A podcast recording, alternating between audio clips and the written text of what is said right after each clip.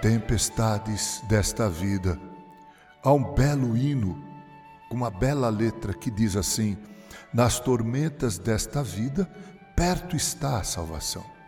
Aos incautos navegantes, quem trará a salvação? Que lindo!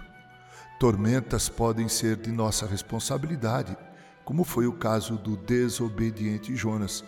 Mas aquilo que era maldição para uns, vejam bem, tornou-se em bênção para outros. Há um ditado popular que diz: Deus escreve certo por linhas tortas. Não, não, não. Na verdade, Deus endireita qualquer linha se quiser escrever. Mas esse adágio quer dizer que, seja o que for, aconteça o que acontecer, Deus sempre leva a bom termo todos os seus propósitos. Deus transforma maldição em bênçãos seus decretos eternos, Sua vontade, seus planos e propósitos não podem ser frustrados, conforme lemos em Isaías 46, de 8 a 13. As tempestades que nos sobrevêm podem servir para fazer com que tudo volte ao eixo central da vontade de Deus, e mesmo sendo por meio de uma tormenta, Deus faz com que todos, direta ou indiretamente, se beneficiem.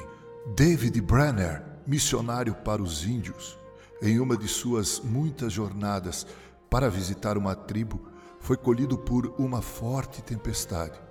Ele procurou um lugar para se abrigar e por fim encontrou um tronco oco de uma árvore muito grande. Enquanto esteve ali, orou pelos índios que estava indo visitar, pedindo que Deus cuidasse de todas as suas necessidades.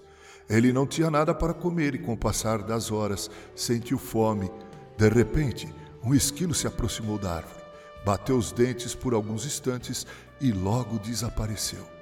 Branner notou que ele deixou algumas nozes para trás. O missionário comeu aquelas nozes.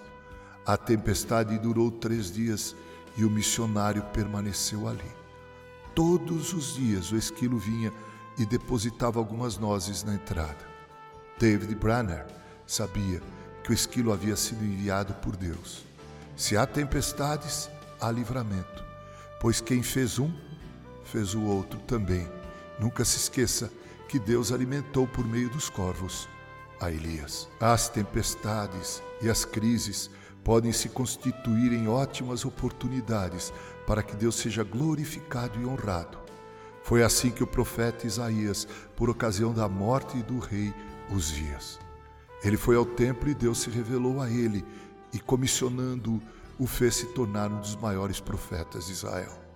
Foi assim com Moisés lá na distante terra de Midian, é assim comigo e com você. Tempestades são sempre oportunidades de Deus para abençoar nossos corações. Com carinho, Reverendo Mauro Sergio Ayer.